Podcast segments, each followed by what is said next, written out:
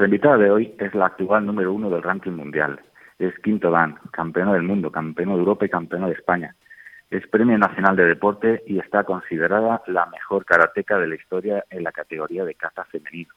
Además, tiene un récord Guinness con más de 35 medallas consecutivas de oro ganadas. Y este año se enfrenta a uno de sus mayores retos, los Juegos Olímpicos. Lo habréis adivinado. Tenemos con nosotros a Sandra Sánchez. Buenas tardes, Sandra.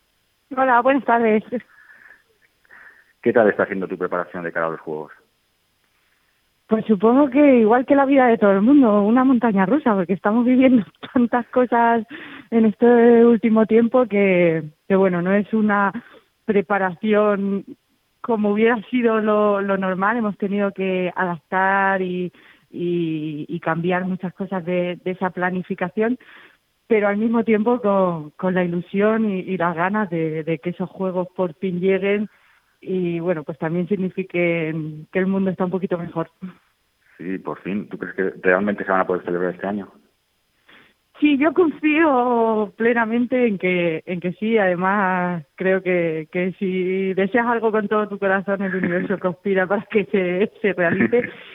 Creo que serán diferentes, que, que habrá muchísimas medidas de, de seguridad. El tema del público todavía no está decidido. O sea, no serán unos juegos como como conocemos, pero sí sí confío en que en que podamos competir y, y, y podamos realizarlos.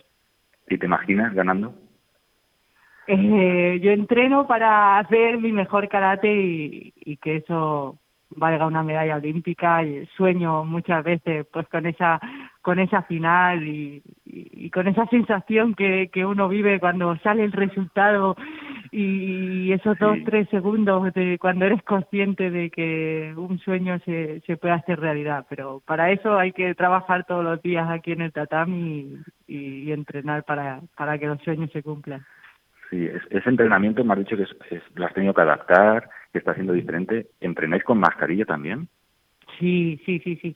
Es obligatorio entrenar con la mascarilla la verdad que, que es duro, al principio era un poco la novedad y parecía que bien, pero son seis, siete horas diarias de, de entrenamiento y bueno, pues a veces eh, se hace duro, pero por otro lado también pensamos que si es bueno para nuestros compañeros y, y, y la situación tiene que ser así, pues también como deportistas nos adaptamos a, a todo y tratamos de superarlo.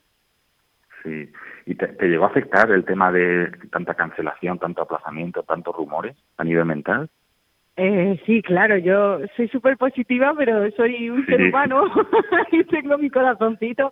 Y claro, todas esas noticias que llegaban, que si los juegos se cancelaban, que si no se cancelaban, porque el karate no va a estar en 2024, entonces cuando hablaban de cancelación y, y que no habría juegos hasta 2024, claro, yo pensaba en en qué pasaría con el karate, si, si podríamos tener nuestra oportunidad o no. Después hablo de 2022, pues piensas dos años, cómo puede cambiar física mm. y mentalmente, ¿no? Para aguantar dos años. Y al final, como se quedó en uno, pues todo lo, lo transformé en algo positivo. Dije que un año se pasa súper pronto, que, que ganaba un año para prepararme mejor y, y ya está, y lo bueno, trataba de ver como algo bueno. Un año se pasa rápido y tres también, o sea que para París te ves allí. no, de momento karate lo han sacado del programa olímpico, sí. no no estará en, en 2024. Ojalá que, que eso cambiara porque creo que la decisión no es sí. deportiva, que como deporte nos merecemos estar, creo que es algo más político y, y de despacho. Es algo político, ¿verdad? Yo creo que sí. Bueno, al final a nosotros mm, esto es como una pirámide. La información que nos llega, pues siempre es un 1% de, de lo que realmente pasará en esos despachos. Pero, pero creo que como deporte reunimos todos los requisitos para, para estar dentro. Bueno, ¿crees que... A ver, perdona. A ver, Sí, eh, hablando del tema de la preparación, que tenía antes una pregunta que hacerte y se me ha ido un poco de la cabeza, pero estaba dándole vueltas. Eh, te preparan mucho físicamente, pero mentalmente, ¿cómo consigues soportar primero ese entrenamiento de 6-7 horas que me dices? Esa, esa presión por, ser siempre la mejor y, y ganar, porque realmente tienes que tener esa presión. Entonces, esa preparación física es fuerte, pero la preparación mental, ¿cómo, cómo consigues? Sí, a mí me costó muchísimo llegar al equipo nacional. Estuve, yo entré en el equipo nacional con 32, 33 años y empecé a competir con 7 o con 8, o sea que me pasé toda la vida intentando conseguir algo que no llegaba. Entonces, cuando llegó, para mí es algo tan bonito, o sea, sí, cada día que me levanto sé que estoy cumpliendo un sueño y, eso renueva la motivación diariamente. Los entrenamientos son duros, pero también son como retos que, que trato de, cumplir, ¿no? Eh, el entrenador dice, venga, a ver si puedes saltar hasta aquí, o sea, a ver si puedes... Y para mí es como algo divertido, ¿no? Dentro de que sufro y, me cuesta, pero digo, venga, a ver si, a ver si consigo hacer esto, a ver si consigo hacer lo otro. Después cuando compito o cuando, mm. cuando entreno y veo mis vídeos de técnicamente de, de, de los katas, siempre, siempre, siempre me veo fallos y, entonces siempre tengo las... Sí, siempre. Incluso a la final del Mundial, pues siempre tengo cosas que corregir. Entonces quiero llegar al día siguiente al entrenamiento para, para poder mejorar eso y, tratar de llegar al siguiente campeonato mm. e intentar hacerlo mejor de lo que lo hice la última vez. Entonces, claro, con esa sensación, pues siempre hay algo más, siempre tienes que, que superarte y, y, no te no te cansas de, de tratar de mejorar si sigues alguna rutina mental antes de saltar al tatami o, durante las competiciones, sigues algún tipo de concentración, ¿qué piensas exactamente cuando vas sí a saltar? Que, sí que hacemos muchísimo trabajo en los entrenamientos, ¿no? Para mandarnos que nuestra mente no, no nos condicione y, no nos mande mensajes negativos cuando estemos bajo presión en, esos campeonatos. Entonces trabajamos mucho en el tatami eh, diariamente esas situaciones para que cuando esa situación llegue nuestra cabeza esté lo más habituada posible y sepa gestionar ese sentimiento. Nunca es 100% igual que en una competición, pero cuantas más veces has simulado eso, más se asemeja a, esos sentimientos y los puedes los puedes controlar. Al final también es como un como un examen. Cuanto más entrenas y más te preparas, eh, más confianza tienes eh, el día de la competición y, entrenamos tanto que, yo cuando llego quiero sacar eso que, que he estado entrenando y que he estado preparando. Los nervios existen, están ahí esas maripositas en el estómago, pero también aprendes a gestionarlos y a convivir con ellos. Sí, ¿tienes algún tipo de manía, superstición antes de competir?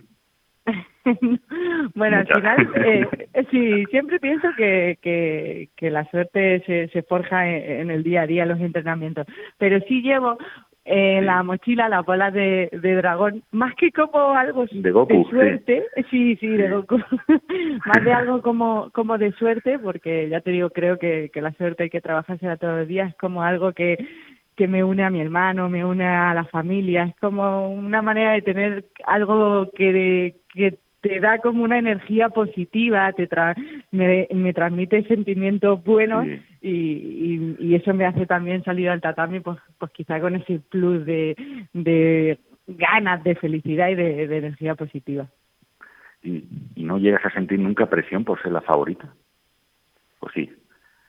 A ver, es que eso va unido también a, a lo que hablaba de que he estado tantos años en el otro lado, donde no se me daba esa oportunidad, donde la gente no creía que yo pudiera llegar o, o que pudiera estar donde estoy, que ahora que la gente sí crea que puedo ganar, yo lo veo como algo bueno. O sea, confían en que mi karate es lo suficientemente bueno como para ganar una medalla que evidentemente también genera pues esos nervio, nerviecillos de decir, tengo que hacerlo bien, tengo que conseguir esa medalla, quiero, ya una vez, claro, una vez que, que, que has ganado, no, no quieres que luego se te dé mal.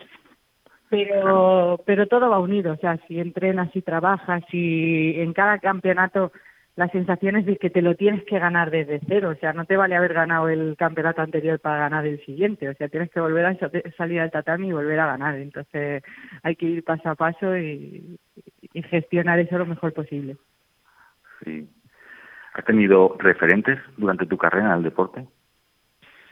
No he sido de tener alguien que diga, oh, yo quiero ser como esta persona he seguido a todo el mundo dentro de, del karate que, que lo hace bien y he tratado de sacar o aprender o absorber lo mejor de cada uno, incluso en pequeñas cosas, pequeños detalles, en un solo movimiento, en un gesto, pues esto, esto, esto de aquí, y transformarlo a cómo, cómo es Sandra y, y cómo se puede asimilar en, el karate que, que hace Sandra. Entonces, de cada persona siempre se puede sacar algo bueno. Todos son referentes.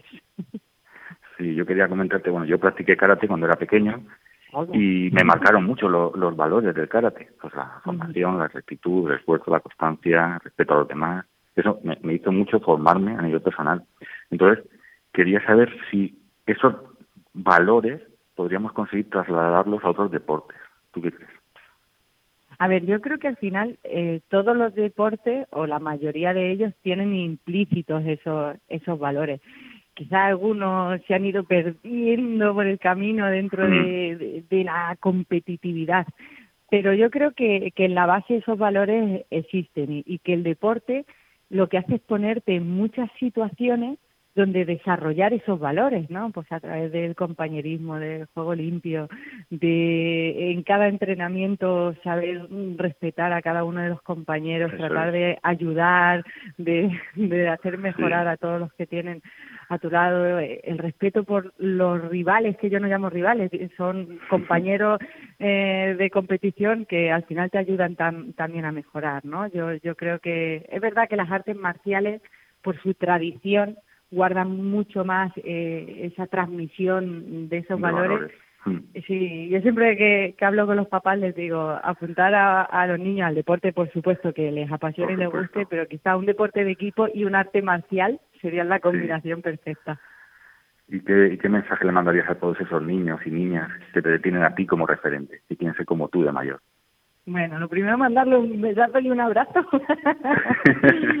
Y, y que disfruten mucho entrenando, que les apasione y, y, y les guste lo, lo que están haciendo porque la competición llegará, disfrutarán de ella, quizá las medallas lleguen o no lleguen, pero el karate, el deporte que practiquen va a ser parte de su vida siempre y donde van a pasar la mayor parte del tiempo es en los entrenamientos, no en las competiciones. Entonces, donde tienen que disfrutar es entrenando y, creciendo como personas y, y, como karatecas si eligen el karate.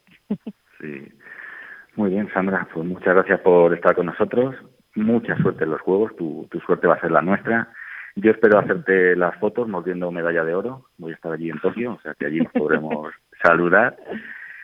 Y nada, muchísimas gracias por esta entrevista y por, este, por dedicarme tu tiempo. Muchísimas gracias a ti y nos vemos en los Juegos. Nos vemos en Tokio.